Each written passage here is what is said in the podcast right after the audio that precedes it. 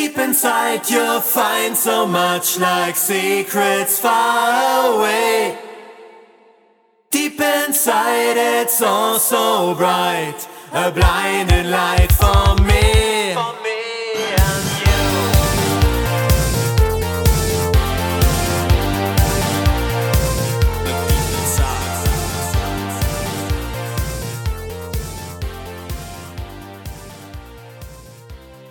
Herzlich willkommen zu einer neuen Ausgabe Ihres Corona Magazin Podcasts. Begrüßen Sie heute mit mir die wunderbare norddeutsche Autorin Sonja Rüther. Sonja Rüther, deren Thriller und Fantastikromane in unterschiedlichen Verlagen erschienen sind und die in ihrem Kleinverlag Briefgestöber unter anderem Horroranthologien herausgegeben hat. Lesen Sie dazu unser spannendes Interview in der Novemberausgabe 2019 des Corona-Magazins. Heute bereisen wir an dieser Stelle die Film- und Serienwelten der Fantasy und Science Fiction. Nennen wir es Filmgestöber. Gehen wir mitten rein und beginnen mit einem Klassiker, der in den 70er Jahren eigentlich dann dieses Genre Science Fiction quasi revolutioniert hat. Und das war George Lucas mit Star Wars. Damals durfte das in Deutschland noch Krieg der Sterne heißen. Und ähm, der Unterschied zum, zur Trilogie damals und was heute daraus geworden ist, was hältst du denn jetzt von J.J. Abrams Anlauf, der ja im Dezember jetzt wohl dann den finalen dritten Part dann dazu beitragen wird? Ich bin gespannt, also ne, weil den finde ich einfach großartig und auch seine Arbeit. Ähm, ich weiß nicht, also ich kann mir da im Moment noch nicht so viel drunter vorstellen, weil für mich gibt es nur diese eine Trilogie und die Episode 1 bis 3 hat mir alles, was so danach kommt, so ein bisschen vermiest, da bin ich ganz ehrlich. Also Ja, ja. ähm, Rook One hat mir wieder gut gefallen, aber ich hink da so ein bisschen hinterher mit dem Ganzen so, weil mir fehlt auch diese Atmosphäre von damals. So. Ja, Also, das ist wohl wahr. Also der Punkt Rogue One ist auch sehr gut. Also das war etwas, was mir wirklich nochmal mächtig gefallen hat. Und wenn man den Schlusspunkt von Rogue One nimmt und den original ersten New Hope, wie man jetzt im Nachhinein dann gehört hat, Star Wars Film und Krieg der Sterne Film sieht, ähm, kann man quasi den Film einfach eins zu eins weiterlaufen lassen. Ist genial gemacht. Okay, ich bin gespannt. Also ich werde mich auf jeden Fall noch drauf einlassen, weil ich mag die Welt sehr gerne. Ähm, aber wie gesagt, Episode 1 bis 3, also als die da mit den Mediklorianern, Mediklorianern? Ja, das war, dann, es war dann etwas merkwürdig, weil zu der damaligen Zeit wollte man halt ein bisschen mit der Wissenschaft mitgehen und da hat wohl George Lucas etwas übers Ziel hinausgeschossen und hat seine eigene mystifiziertere Welt dann zerstört. Aber eigentlich war ja Star Wars ein, ja, was war es, ein Western, ein Mix aus Märchen, ein Held, der die Prinzessin rettet, eigentlich ziemlich kitschig, oder? Ja, aber ich meine, cool umgesetzt so. Ne? Ja, ja, der Used Look, also das Verstaubte, was er so dann auch auf Tatooine, dieser Wüstenwelt, da war mit seinem äh, Speederbike, äh, was äh, Luke Skywalker da über die Sanddünen gebrettert hat, da war der Lack ab, da waren Dellen drin, also das war so richtig äh, etwas, was man vorher gar nicht kannte. Wenn man zurückguckt, äh, was war es, ähm, einer der berühmten Filme 2001, Odyssee im Weltraum, Mhm. der war ja ger- geradezu steril, sauber und äh, auch bewusst kein Ton im Weltall und solche Dinge. Ja, das, das- da reg ich mich immer so drüber auf, wenn du dann so Weltraumaufnahmen hast und dann Mhm. hörst du immer so diese Fluggeräusche und die Explosionen und so, wo ich immer denke, oh, bitte nicht. Ja, jetzt, jetzt nimm dann äh, gerade den Film und dann denkst du, okay, äh, jetzt, wenn da nicht noch ein bisschen Filmmusik dabei wäre, wäre das totlangweilig. Oder nicht? Ein Ja, bisschen Sound muss rein, das, das, das hört sich dann anders, das, das bringt ja das Gefühl, man weiß, es ist dumm, im Weltall gibt es keine Geräusche, aber ohne macht es halt keinen Spaß, dann wäre es kein Film mit Action. Das mag sein, aber Oder? dann sollte man vielleicht weniger Außenaufnahmen machen. also ich, dieses, ich störe mich jedes Mal dran. Also wenn ich so, wenn da Hm. immer was zu hören ist, dann störe ich mich jedes Mal dran. So. Also Hm. ich mag's nicht. Na, okay. Aber die, die Prequels zu damals Star Wars waren ja dann dermaßen, sag ich mal, überzeichnet. Der Jar Jar Binks, der einfach Oh. nur äh, scha schosselig war, ja, also der eigentlich, mögen Jar Jar Binks. also da war die Idee von R2D2 und C3PO doch eigentlich ein ganz, ganz anderes Bild, oder? Ja, das war ja auch feinsinniger Humor. Also du, mhm. du, hast ja trotzdem diese zwei Androiden gehabt, die irgendwo so ihren, ähm, ihren Plan verfolgen und ernsthaft auch dieser Sache nachgehen und der Humor, der war einfach anders. Und dann hast du da plötzlich so eine überzeichnete Comicfigur, die durchs Bild hüpft mit ihren Schlabberohren und die ganze Zeit komisch redet und dann sollst du auch noch Mitgefühl haben, weil der kann ja doch was und der ist aber einfach nur als Loser abgestempelt und so. Ja. Und daneben dann dieses Entschuldigung, aber Arschlochkind, keiner mochte Anakin. Ähm, es war einfach, es war eine fürchterliche ähm, Kombi. Hm. Also ich, ja, hm. ja. Da, da, dann war die, die, die, die digitale Tricktechnik so weit, dass George Lucas, glaube ich, dann das Ganze zu viel wollte, was dem Ganzen auch den Charme nahm. Also das, was jetzt später J.J. Abrams wieder verwendet hat, dass man die Kulissen auch baut, dass man also irgendwie dann als Schauspieler vielleicht mehr davon hat, als nur in einer Greenscreen zu stehen und zu sagen, okay, äh, da denkst du, ist das Style, da hast du das zu sehen und so weiter. Das sind schon dann auch Unterschiede und das merkt man am Film dann aber auch an. Das merkst du ja auch in anderen Filmen. Also wenn du jetzt zum Beispiel Herr der Ringe nimmst und dann guckst ja. du dir den Hobbit an, ja. mit, mit diesem weißen, ähm, was war das, Ork, irgendwas oder so, und vorher die Urukai, wo du gesagt hast, boah, die sind sowas von, wenn der da aufsteht, da kriege ich richtig Angst und dann hast du da diesen toll animierten Gegenspieler und denkst nur, mm, so, also die Tricktechnik ist ja toll, was du heute alles damit machen kannst, aber man sollte sie nicht immer ähm, bis zum letzten ausreiten, weil das nimmt dem ganz viel Atmosphäre. Das ist wohl wahr. Also gerade bei Herr der Ringe hat mir damals sehr gut gefallen, dass das Ganze dann natürlich auch diese Landschaften von äh, Neuseeland äh, ja. sehr gut ausgewählt waren, um eine Stimmung zu erzeugen. War ja eigentlich der Tenor damals, es wäre England oder müsste England sein als äh, Landschaftsbild, aber das, was Neuseeland dann für Möglichkeiten geboten hat, war natürlich schon toll und das äh, war eine clevere Wahl. Das war grandios. Also wir sind neunmal im Kino gewesen. Ich weiß nicht. Ähm, neunmal, okay. Ich glaube, ich war noch nie für einen Film neunmal im Kino, aber wir waren damals so geflasht davon. Also Absolut. Alles richtig gemacht. Alles richtig gemacht. Auch der Hobbit war dann nochmal gut. Also so muss man sagen, auch wenn er äh, in den Filmen natürlich ganz weit äh, ausgezogen ist, quasi, dass man drei Filme draus machen konnte. In mhm. Wahrheit war das ja etwas weniger äh, umfangreich und mit, mit weniger Action äh, als dann in den Kinofilmen. Aber das ist Film und das andere ist Roman. Ich muss ja ähm, zu meiner Schande gestehen, ich hatte den riesen Vorteil, dass ich den Hobbit nicht gelesen habe. Ja, schlagt mich alle nicht. Also, nee, nee, wir haben es den Kindern dann vorgelesen, aber ähm, von daher habe ich mich an vielen nicht gestört, wo mein Mann immer neben mir saß und immer so, oh nein, oh, dieser Love Interest, den sie mit yeah. eingebaut haben. Ich kann das ja rein Storytelling-mäßig verstehen, aber also mein Mann hat sehr viel schwer geatmet. und vor allen Dingen beim Tod von Kili und Fili. Aber gut, da wollen wir nicht zu sehr ins Detail gehen, aber nee, klar. wir gehen heute noch auf.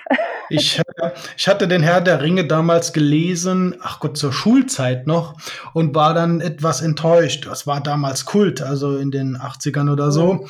wo man sagte, Mann, den Herr der Ringe, den musst du gelesen haben, etc. Und das war die erste Übersetzung damals und das war so ein schweres Deutsch und das, diese neuere Übersetzung, die ich jetzt auch habe, die liest sich einfach viel angenehmer auch wenn das eine, der eine oder andere Begriff hier von ähm, äh, ein bisschen merkwürdig gewählt war, aber es ist einfach, ich habe die beiden Bücher mal nebeneinander gelesen, lese eine Seite von alten Übersetzungen, ja. das ist wie Mittelalterdeutsch und einfach für heutige Verhältnisse schwer. Äh, man kommt gar nicht in den Schwung und hat dann irgendwann nach einer halben Stunde keine Lust mehr weiterzulesen, weil es so anstrengend ist. Mhm. Die Freaks sagen, oh, das ist aber Kult, das muss so sein. Aber letztendlich muss ich sagen, mir gefällt die neuere Übersetzung besser, weil da kann man ich habe in einem Abend mal die ersten 100 Seiten noch mal gelesen und das hätte ich früher nie für möglich gehalten, das zu packen oder zu wollen, mhm. weil es einfach äh, von der Sprache her zu, zu out of the box dann für heutige Gespräche sozusagen war. Ne? Und mhm. trotzdem hat er es geschafft, das so hinzuschreiben, dass es also immer noch das Flair von, von, der, von der Atmosphäre bringt und so weiter. Und natürlich ist Film wieder eine ganz andere Welt. Da mhm. muss man halt noch andere Effekte beachten und andere Dinge einbauen. Wobei er natürlich bei Herr der Ringe, äh, der, äh, wie heißt der Jackson, äh, weit näher natürlich an der Originalvorlage war als beim Hobbit. Und beim Hobbit, wenn man den Hobbit so sieht, ich habe den Vorteil gehabt, ich habe erst den Film geguckt und dann angefangen, das Buch zu lesen. Das war dann okay. Ja, besser ist so. Ne? Aber hatten die nicht in der neuen Übersetzung auch so Worte wie, wie Chef und Pommes? Ja, ja, okay, ja. Das, das, das, das ja. ist so ein Ding, wo man sich dran gewöhnen muss, da gebe ich da recht. Äh, hätte man vielleicht eine andere Wahl treffen können, aber ähm, das ist so der einzige wirkliche Kritikpunkt an dem Buch der neuen Übersetzung vom Herr der Ringe, mhm. wo ich selber gesagt habe, okay, hm, da hätte man noch mal drüber nachdenken sollen, wie man es besser machen könnte. Aber ansonsten vom eigentlichen Lesefluss und er hat für jedes hat er so irgendeine, hat es auch mal erklärt, irgendwo ist es dann auch nachzulesen, worauf es ihm dann ankam, dass er die Atmosphäre einfängt, dass es bestimmte Sprachen gibt, der Hobbits und Spra andere, praktisch andere Sprache, wie jetzt, äh, was weiß ich, wie Gandalf reden würde und so weiter. Also darauf hat er auch noch Wert gelegt war gut. Also ich muss sagen, okay, bis auf diese ein, zwei Kritikpunkte auf alle Fälle lesens leichter, mhm. wenn man so sagen will. Ne? Wobei wir haben die alten Übersetzungen unseren Kindern damals vorgelesen und um, ähm, die haben trotzdem von der ersten bis zur letzten Seite gespannt zugehört. Also okay. Das ging auch. ja, vielleicht liegt es dann am Zuhören, statt dann mit den Augen drüber zu stolpern, hätte ich beinahe gesagt. Das kann sein, ja. Na gut. aber auch ja. das habe ich ehrlich gesagt äh, nicht gelesen. Also ich habe dann teilweise mit zugehört oder so, aber lange Ausführungen über verschiedene Tabaksorten und so, das ist einfach nicht so meins. Aber ich bin auch bei Kai Mai ausgestiegen, weil ich da irgendwie drei Seiten über die Definition eines Greenhorns gelesen habe. Okay. Und ähm, da fehlt mir irgendwie dann so die Action. Ja, klar, das ist wohl wahr. Ich bin ein ungeduldiger aber, Mensch. Nee, nee, alles ist okay. Das muss auch mal so sein. Man kann ja nicht immer nur hier, aber apropos ungeduldig, ähm, wir wechseln mal gerade einfach den Film und sagen, okay, von Star Wars zu Star Trek, da gibt's ja auch viele, viele Serien. Mhm. Und ich bin mit dem alten klassischen Spock und Kirk groß geworden. Auch, was dann ja. danach rausgekommen ist, die Kinofilme danach, die waren ja dann eigentlich geboren aus der Zeit Star Wars war ein Welterfolg mhm. und plötzlich wollte man natürlich auch sowas ins Kino bringen. Der erste Kinofilm fand ich natürlich dann zwar groß angekündigt, aber dann ziemlich grau, also nicht nur die Uniformen dann waren grau, sondern das ganze Ding war sozusagen eine wenig bereichernde äh, Filmgeburt, oder? Wie hast du das die, gesehen? Die neuen Filme? Die alten Kinofilme sozusagen aufgelegt Ende der 70er Jahre mit Kirk, Spock, und Pille. Ja. Also sprich William Shatner und Co. Ja, das äh, Treffen der Generation oder irgendwie. Genau, ja. Also Erst danach. Die. Ich, mochte, ich mochte die, also. Also der Zorn des Khan war ja dann der zweite Film, das war dann kein Vergleich mehr. Da war dann mehr Action, dann hat man die Uniformen in rote Uniformen gewechselt. Mhm. Das hat dann nicht nur optisch mehr Farbe reingebracht, sondern denn der Film hatte mehr Tempo und mehr Action und war eine Geschichte. Und natürlich der Kultklassiker schlechthin. Das war der, ich glaube, der vierte Film zurück in die Zukunft, also sprich, in dem der Wahl hier gebraucht wurde. Mhm. Und äh, nix äh, wichtiger und lustiger wie Spock mit seinen Ohren, mit seinem Stirnband als, als verkappter äh, Nasvara, denn äh, Jesus verschnitt durch irgendwelche Los Angeles Straßen zu laufen und so.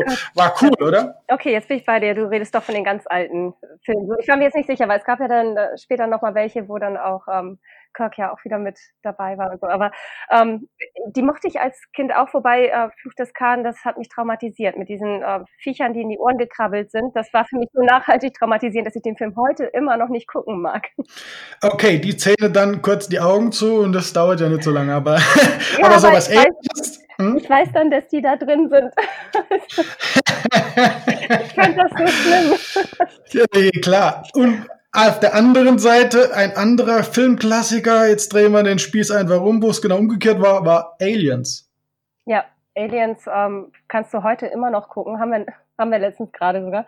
Ähm, immer noch eines der größten Werke, finde ich, die wir so in dem Bereich haben. Ja, absolut. Absoluter Fan und immer noch, du, du guckst es dir auch an und sagst, ach ja, ja, die Technik ist nicht so toll. Das, das sagst du nicht, weil es ist immer noch alles authentisch und du bist immer noch, gehst bei allem mit. Und auch wenn der im Kostüm da einmal durchs Bild läuft, ist das trotzdem so atmosphärisch. Also alles, alles richtig gemacht, wie es so schön heißt. Ja, ja. Und das sind so Filme, genauso wie der äh, Original Star Wars Film, die bis heute eigentlich noch zu sehen sind, ja. Mhm. Wenn man bedenkt, glaube 9 Millionen US-Dollar war damals das Budget von äh, dem Krieg der Sterne.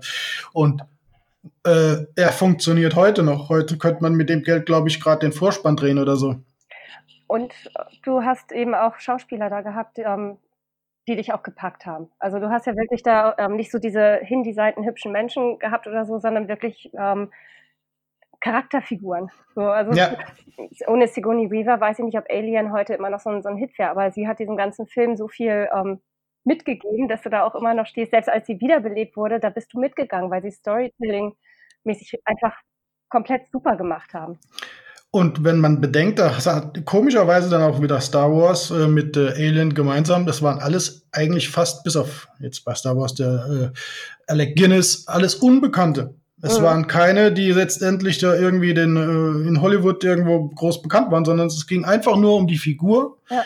und um die Darstellung. Und der, der am besten dazu gepasst hat, hat man genommen. Und das waren Neulinge und trotzdem hat es den Film getragen. Egal welcher von beiden. Geschichte, dass Harrison Ford eigentlich bei Lukas irgendwie einen Schrank aufgebaut hat, weil er nämlich Schreiner war. Ja, der war Schreiner, der war wirklich ja. Schreiner. Also, ähm, hm, gute ja. Gage, was man als Schreiner so lernen, äh, so verdienen kann nachher. Ja, also das war so der Ding. amerikanische Traum, sondern also das, was ja, ja. jederzeit alles werden kann, so und das hat sich ja doch sehr relativiert. Ja, wollte ich gerade sagen. Also das passiert nur ein einmal von tausend Fällen, wenn es hochkommt. Mhm. Und äh, aber naja, das ist eine andere Geschichte. Ja. Letztendlich muss man sagen, Star Trek selber hat ja sehr viele Facetten dann auch gehabt, jetzt äh, meistens auch im Fernsehen. Mhm. Und aktuell gibt's ja immer noch oder wieder eine neue Serie, die nennt sich äh, Star Trek Discovery. Mhm. Ist natürlich ein bisschen eine ganz andere Geschichte, ein Versuch anders zu starten. Mir gefällt da eigentlich im Grunde genommen die letzte Folge der letzten äh, Episode, mhm. wo dann die Enterprise sich aufmacht in einem, ja, wie soll ich sagen, ein coole, neues gestaltetes äh, Enterprise-Raumschiff mit coolen, zeitgemäß, aber dezent verbesserten äh, Monturen, wenn man so will, und Anzüge, aber immer noch in den klassischen Farben, ja, mit Gelb für, für den Captain, mit Rot für den Scotty-Technik und wie auch immer. Ähm, und mit denen würde ich dann am liebsten reisen, aber nein, irgendwie, hm, weiß nicht, was, äh, was Discovery mir so ansonsten so sagen soll. Es ist technisch sehr, sehr gut auf hohem Niveau, ja. aber irgendwie waren die immer auf der Suche, was machen wir denn jetzt? Erst waren es die Klingonen, dann machen mhm. wir wieder was anderes. Wie hältst du, was du hast es auch schon gesehen, gell? Ich habe es auch schon gesehen und jedes Mal, wenn ich darüber rede, mache ich mich bei irgendjemandem unbeliebt, weil. Ähm nee, alles gut. also, alles gut. Leute, nimmt's mir nicht übel, aber ähm, ich fand die erste Staffel fand ich großartig. So, ähm, die war spannend, die hat mich gepackt und so und auch von den, von den Charakteren her. Und ähm, mhm. was sie aus Michael im Laufe der Staffeln gemacht, also der zwei Staffeln Burnham, gemacht ja. Mhm. haben, das fand ich sehr tragisch. Also von einer ähm, taffen Frauenfigur zu, ich habe ständig Tränen in den Augen. Mm, das, das ja, ja. Oh, ja, oh ja, oh ja. Ähm, hm. Dann ähm, hatte ich das Gefühl, dass sie irgendwann so die, die ähm, die Autoren beiseite gewischt haben und gesagt haben, so jetzt ähm, kommt mal her, habt ihr irgendwas gelernt über die Heldenreise oder sowas, schreibt mal was, wir brauchen hier einen Plot. Und dann kommt so dieses typische, nein, retten Sie mich nicht, ich werde mich jetzt hier opfern. Und Sie, doch, ich rette Sie doch. Und nein, tun Sie es nicht, das können Sie gar nicht schaffen, ich mache es doch. Und natürlich rettet sie ihn. So, das waren so diese, diese typischen Klassiker, wo ich gesagt, ey, komm Leute, das okay. ist möglich, nötig. Und, ähm, und was ich ganz besonders schlimm fand, war, dass die Klingonen, also nicht nur, dass du ständig mitlesen musstest, also ja, ja. ich habe noch kein Klingonisch gelernt, aber das ähm, auch selbst, wenn die dann wir hätten einen Lehrer, aber nun gut. ja, ja, ich habe auch sein, ich habe sein Buch zu Hause. Ähm. Ja, super. aber es ist halt natürlich eine Kunstsprache und ja. schon eine schwere Sprache und man muss da sprachbegabt sein und Lust drauf haben, muss man ja, ja fairerweise sagen ich möchte mir die auch nicht im Bett vorstellen, aber egal. Ähm, genau. Jedenfalls, äh, ja. selbst wenn sie es dann, ähm, also wir haben es jetzt auf, auf Deutsch geguckt, muss ich auch zu meiner Schande gestehen und so, aber das Na, in, nee, alles gut. mit der deutschen Synchronstimme, die gesprochen hat, als wenn sie was im Mund hat und so. Und ich finde, ja, ja. auch wenn es Klingonen sind, die nun mal solche Zähne haben und sowas, denke ich mal, dass die trotzdem normalen Weg haben, damit zu sprechen. Und ich fand das so anstrengend. Und ganz schlimm, wie hieß die noch hier, die, ähm, die, die böse ähm, Imperatorin da? Okay, ich komme jetzt auch nicht auf den Namen, aber egal, egal, ich weiß, wenn du meinst. Die dann immer vorbei wackelte und dann auf hm. Kampf einen bösen Spruch bringen musste. Und wo du gedacht hast, oh, das ist jetzt gerade überhaupt nicht witzig, es ist total unpassend. Und womit ich mich besonders beliebt gemacht habe, immer wenn die in Gruppen zusammenstanden und jeder hatte seine Line, ob er was wirklich zum Thema zu sagen hatte oder nicht. Es ging mhm. immer dieses, ich habe meinen Text und ich werde meinen Text sagen. Ja, jetzt bin ich dran. Ich habe nämlich auch Text. Ja, wo ist übrigens, dass ich auch Text habe und ich habe ja. auch Text. Ich musste mal darauf achten. Immer wenn die in Gruppen stehen, jeder sagt was. Ob er dran ist oder nicht, jeder sagt was. Äh, naja, also es tut mir wirklich sehr leid. Ich fand, in der ersten Staffel haben die ähm, ganz viel richtig gemacht und dann flachte das so extrem ab und ich fand das so schade, weil mir hat die ja. Atmosphäre gefallen. Mir hat das auch mit dem Sporenantrieb gefallen und ähm, hm. das Ganze miteinander und so. Und dann kam da so viel auf Krampf rein, was nicht hätte sein Ja, irgendwie gab es da ja auch einen Wechsel hier in den, äh, wie nennt man das, im Writing Room und, und irgendwelche Dinge, die Showrunner haben gewechselt. Ja. Das heißt, ab der zweiten Staffel war ein anderes Team dran. Also das hat man dem scheinbar auch schon gemerkt. Jetzt haben sie natürlich wieder eine Chance. Jetzt sind sie in die Zukunft gedonnert, können eine Story erzählen, die es noch nie gab, in einer Zeit, die es noch nie gab in dem Franchise. Also da kann man ja mal gespannt sein, ob sie das dann letzte vielleicht dann wieder etwas gerade biegen können. Was aber starke Frauen angeht, da hätte ich eine Empfehlung. Die ja. läuft auf Amazon Prime und nennt sich The Expanse. Also ist mein aktueller Favorit. In der vierten Staffel, glaube ich, die startet jetzt im Dezember. Äh, bin gespannt, was da abgeht. Die Bücher sind ja sehr gelobt worden ja. und äh, die Serie nun auch. Man muss halt erstmal ein bisschen reinkommen, aber aus einem, ja, wie soll ich sagen, aus einem Detektiv im Weltraum. Vor allen Dingen wird's dann so ein Erlebnis äh, Erde Mars und die Gürtler, wie sie sich nennen. Also das ja. ist so die Trennung von der, ja, was, was heute auf der Erde passiert, nach dem Motto Oberschicht, Unterschicht, Soldaten und solche Dinge, macht man halt in den Weltraum. Im Gürtel, im Körpergürtel ist quasi dann der Bergbauer unterwegs. Mhm. Äh, die Marsianer sind so mehr die Militärs, die sich von den, von den Erdlingen sozusagen unterdrückt fühlen und zur Not immer noch lieber in den Krieg ziehen. Was aber gut ist. Äh, Im Gegensatz, sage ich mal, zu anderen Serien. Die Raumfahrt und die Technik dort äh, ist so in die Zukunft gedacht, wie man sie sich wirklich denken könnte. Also mhm. wenn mein Schiff hier in Richtung Saturn unterwegs ist, dann muss man bedenken, ich kann ja nicht hier einfach in den Hyperraum in, in Wahrheit oder mit Warp-Antrieb und wenn ich dann raus bin, bups, bin ich dann in einem langsamen Orbit um den Planeten plötzlich, ohne dass ich irgendwie bremsen musste. Mhm. Sondern dort dreht man das Schiff um und bringt das Ganze dann wieder zum Bremsen. Ne? Also Beschleunigung bedeutet aber auch wieder, bis ich ankomme, muss ich genauso viel wieder an Energie zurückgenommen haben und muss landen können. Ne? Mhm. Das ist so der Weg. Die Serie hast du aber auch schon angefangen zu sehen, habe ich gehört, gell? Genau, angefangen äh, habe ich schon. Also bislang habe ich noch ein bisschen Schwierigkeiten, weil du von allen so ein bisschen so kleine Häppchen bekommst, ohne dass jetzt irgendwas ähm, mal mhm. zu Ende geht. So. Also es ist im Moment noch sehr verwirrend, weil du eben ganz viel durcheinander gestreut hast und mir fehlt da noch so ähm, mhm. die Figur, die mich jetzt tatsächlich nochmal in die Hand packt und ähm, mitzieht. Aber ich habe so viel Gutes gehört, also ich werde mich da noch durchbeißen durch den Anfang. Ähm, was ich gut fand, war die beklemmende Atmosphäre, als wirklich dass ähm, die Luft ausgegangen ist in dem Raumschiff und ähm, mhm. die auch dachten so, ja, das, das war es jetzt hier mit uns. Also das hat ja. mich sehr gut getroffen. Ja, es gibt da noch gute. Bist du bei welcher Sta oder bei welcher Folge hast du das schon so weit äh, sehen können? Ja. Wie weit ähm, warst du? ich muss jetzt mal kurz nachdenken, ist schon ein bisschen her. Ich glaube, dritte, vierte. Ach schon, dritte?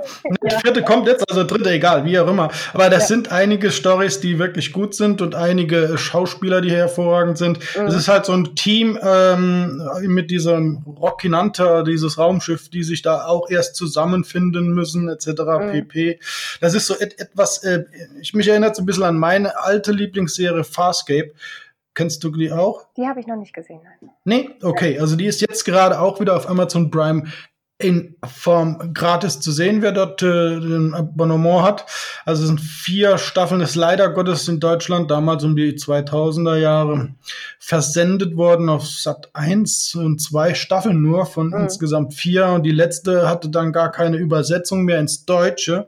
Oh also dann kam äh, das, was bei Star Track damals äh, mit Kirk äh, und Spock geschehen ist. Die Fans hatten rebelliert, die waren also wild und sagten, Mensch, hört auf, wir brauchen noch eine Folge oder wir wollen noch eine Serie sehen. Mhm. Gab es dann das auch und es gelang dann anschließend sogar weltweit äh, einen Protest zu organisieren, dass, irgend, dass Firmen sogar Sponsoring gestartet haben und es kam zu einer sogenannten Miniserie, um das Ganze zumindest mal abzuschließen. Mhm. Sozusagen eine geplante fünfte Staffel konnte dann in, in zwei größeren Filmen sozusagen zur Miniserie beendet werden.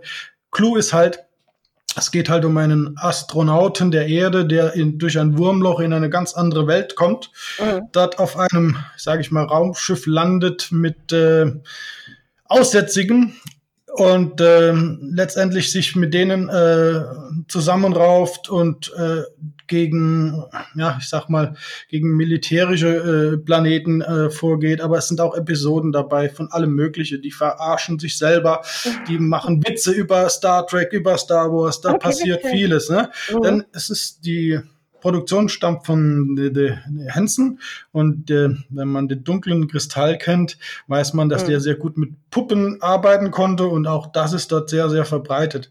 Mhm. Heißt also, die Schauspieler sind quasi teils echte und teils Puppen. Und die Puppen machen mit und werden äh, umarmt und werden wie normale Schauspieler behandelt. Also das mhm. ist enorm, wie das wirkt dann auch. Cool. Äh, du hast keine Sekunde irgendwann mehr, wo du denkst, ach, das ist ja nur eine Puppe. Ne? Mhm. Sondern das ist, äh, sie bringen die wirklich zum Leben und die sind dabei als wären sie ganz normale Schauspieler. Als wäre einer da drunter mit einer Maske an, so ungefähr. Ne? Mhm. Also es ja, ist enorm. Also das ist geglückt. Äh, das lohnt sich jetzt mal reinzuschauen, weil der Anfang ist relativ einfach, weil die Geschichte mit der ersten Folge und der ersten Staffel einfach kontinuierlich erzählt wird, mhm. etc. pp. Also lohnt sich vielleicht als Tipp für Winterzeiten noch mal reinzuschauen. Ja, werde ich mir merken. So.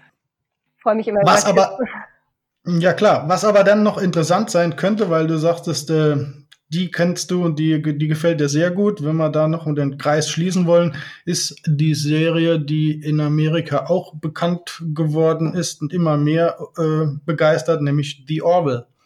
Ja, die ist super. Eine Parodie, dachte man zu Star Trek. Nein, es ist viel mehr, richtig? Ähm, ja, also wie ich das definieren würde, weiß ich gar nicht. Ich, ähm, ich das einfach nur. Ich habe jede, jede Folge abgefeiert und ähm, die zweite Staffel, die habe ich noch nicht gesehen, da warte ich jetzt noch drauf, aber äh, ich finde sie einfach großartig. Also gerne mehr davon. Ja, nee, zweite Staffel kann man, glaube ich, sehen. Ja. Oh, oh, ich bin nicht sicher, aber ähm, Pro7 Sat1 Media AG hatte dieses neue Tool äh, Join wo man halt verschiedene Sender zusammen online sehen kann oder auf verschiedenen Geräten. Mhm. Ich weiß nicht, ob es jetzt da aktuell noch drin ist, aber die zweite Staffel habe ich darüber gesehen und die ist noch mal ein on top. Also allein ähm, dieser Roboter, mhm. der ähm, auf dem Schiff ist. Also quasi, was ist es? jedenfalls eine Figur, die sozusagen auch zum Leben erweckt wird und menschlich wird. Mhm. Und ähm, die eigentliche Population dieser Roboter hat ihre, ihren Planeten sozusagen die Lebewesen, das erfährt man in einer Doppelfolge, äh, alle umgebracht.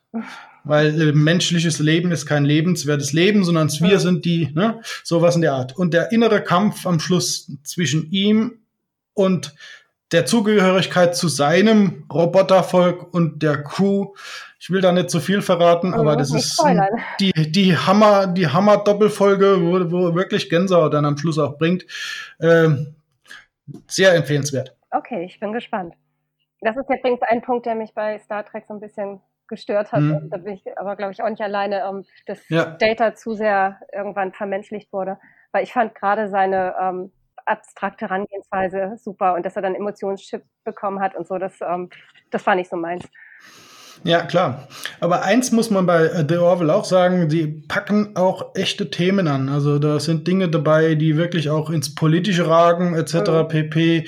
Äh, gewisse Sachen, äh, weiß nicht, ich glaube in der ersten, der zweiten Folge, wo ja dann irgendwie die, wie heißen sie dann wieder, die äh, ähm, die keine Frauen in ihrer Population haben wollen und wenn sie dann geboren werden, zum männlichen transformiert werden und so. Mhm. Ähm, das ist auch eine Folge, die dort in der zweiten Staffel dann nochmal ein Thema wird, äh, wird richtig gut. Also das ist alles irgendwo eine Replik von dem, was wir in unserer Welt alles sehen und erleben und das sehr, sehr gut umgesetzt. Das mag ich ja beim künstlerischen Schaffen grundsätzlich so, wenn man so mhm. aktuelle Themen mit einfließen lässt, aber eben ohne diesen großen Zeigefinger, sondern einfach so ein bisschen Spiegel vorhalten. So, dass mhm. du irgendwann vielleicht selbst auf die Idee kommst, so, mm, das ist ja wie hier oder ah, über den Aspekt habe ich noch nicht nachgedacht, aber eben ohne, dass du da irgendwie so, so ein Bildungsauftrag oder irgendwas hast, so, sondern ähm, dass du es mit einfließen lässt, weil es mhm. beeinflusst, aber Herrlich im, im günstigsten Fall ne, sorgt es dafür, dass, es, dass vielleicht was hängen bleibt. Oder hoffen wir, dass es auch für einige was zu lernen gibt. ja, man weiß es halt nicht. Ne? Also, nee. welche mhm. Serie mir auch gefallen hat, die mich aber dann auch im Laufe der, der Staffel verloren hat, das war Nightflyer. Night ah, okay. Flyers. Bin gerade nicht sicher, ob mit S hinten oder nicht. Ähm, aber ich fand, die fand ich von der Atmosphäre auch großartig und ähm, so, du, du warst immer in dieser Beklemmung so mit drin, aber ja, ich glaube, das ist von äh, George R. R. Martin. Ah ja. Also, hm. glaube ich, auf einer Kurzgeschichte oder Novelle. Also die gibt es bei Netflix. Ähm, okay, dabei. Ja, da war ich noch nicht bei jetzt. Das Einzige, was mir dann äh, noch gefehlt hatte, war dann die, äh, wie heißt es, Firefly und so weiter, ja. die auch sehr früh abgesetzt wurde. Schade eigentlich. War Jane, a man they call Jane. ja, das gab schon so ein paar Perlen, die immer wieder ja. auftauchen, aber leider manchmal auch zu früh enden. Ja. Bei The Orville ist es ja so, die sind jetzt zu, ich glaube, den, den Kanal gewechselt von Fox zu Hulu, weil er da mehr Freiheiten hat. Ich hoffe, dass wir es dann auch in Deutschland bald wieder äh, dann auch sehen dürfen, mhm. weil er macht das wirklich großartig. Und dieses Episodendenken, wie es dann früher mal war, ist immer praktisch, weil man einfach dann auch mal eine Folge verpassen kann, ohne dass es irgendein Problem gibt, da irgendein Kanon zu bleiben sondern es einfach mal eine mal äh, eine Geschichte erzählt bekommen, die gut ist, die gefällt mhm. und beim nächsten Mal eine andere Geschichte, einen anderen Ansatz, eine andere Person im Mittelpunkt. Das gefällt mir eigentlich da auch besonders. Da bin ich ja bei Black Mirror völlig drauf reingefallen. So, ich habe mhm. in die Serie reingeguckt und dann ähm, diese erste Folge ist ja, wo der Politiker ge gezwungen wird, vor laufender Kamera ein Schwein zu vögeln sonst wird okay. seine Tochter umgebracht. So. Und, und ich dachte nur, oh Gott, ich kann mir nicht eine ganze Staffel angucken, wie es um den Politiker geht und der ja. jetzt dieses Schwein da durchnehmen musste und sowas. So, ich ähm, wusste nicht, dass das immer abgeschlossene Geschichten sind. Und irgendwann meinte jemand, nee, nee, ähm, Black Mirror ist ganz anders und ähm, mhm. guck dir das nochmal an. Und dann habe ich aus Versehen die erste Folge, ich glaube, der vierten Staffel gesehen. Und das ist ja diese Star, also so ein bisschen Star Trek-mäßig, also wo der mhm. immer in mhm. diesem Spiel sich dann da bewegt und so. Und, und die habe ich so abgefeiert und danach habe ich die ganze Serie nochmal durchgeguckt. So. Okay. Also kann ich auch sehr empfehlen. Okay, sehr gut. Was natürlich die Antwort auf alle Fragen ist, ist uns doch bekannt, oder? 41. Genau. per Anhalter durch die Galaxis. Ein Kult ja. ohne Ende. Und wenn wir keine Antworten mehr finden, wir finden sie in 42. Richtig. Genau. Ich glaube, da haben wir eine riesen Bandbreite abgefrühstückt, hätte ich beinahe gesagt, zum Frühstück in diesem Tage. Aber eins darf noch sein, nämlich du hast einen neuen Roman veröffentlicht. Den sollten wir doch schnell noch erwähnen dürfen, oder? Ja, sehr gerne. Das ist ein Shadowrun-Roman, der heißt Toxische Erlösung. Und der ist bei Pegasus erschienen und ähm, ja, jetzt überall erhältlich hoffentlich. Jawohl, und äh, wenn Sie mehr dazu lesen und äh, sehen wollen, hätte ich beinahe fast gesagt, dann in der neueren Ausgabe, der ja, wird im Dezember diesen Jahres noch erscheinen, das Corona-Magazin auf www.corona-magazin.de. Dort sehen Sie und lesen Sie auch unser Interview, das äh, wir noch geführt haben zum Thema des dessen, was du eigentlich sonst so tust, sagen wir es mal so. Und nicht nur über Filme reden, aber wir wollten heute einfach mal äh, hören und sehen, was wir letztendlich so lieben und welche Dinge uns Spaß machen. Und dafür danke ich dir herzlich. Ja, ich bedanke mich. Hat mir eine große Freude gemacht. Ähm, ja. ja. vielen Dank und äh, wir hören und sehen uns sicherlich irgendwo wann, und wann wieder. Möge die Macht mit dir sein. In diesem Sinne, ciao. Tschüss.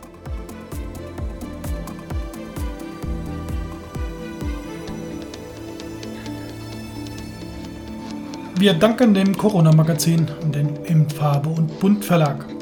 Ein weiteres Dankeschön gilt Christian Knerr von Synth Action für die Background-Musik, als auch der Band Jelly Noise fürs Intro.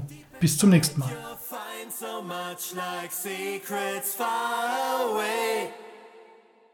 Deep inside it's all so bright, a blinding light for me.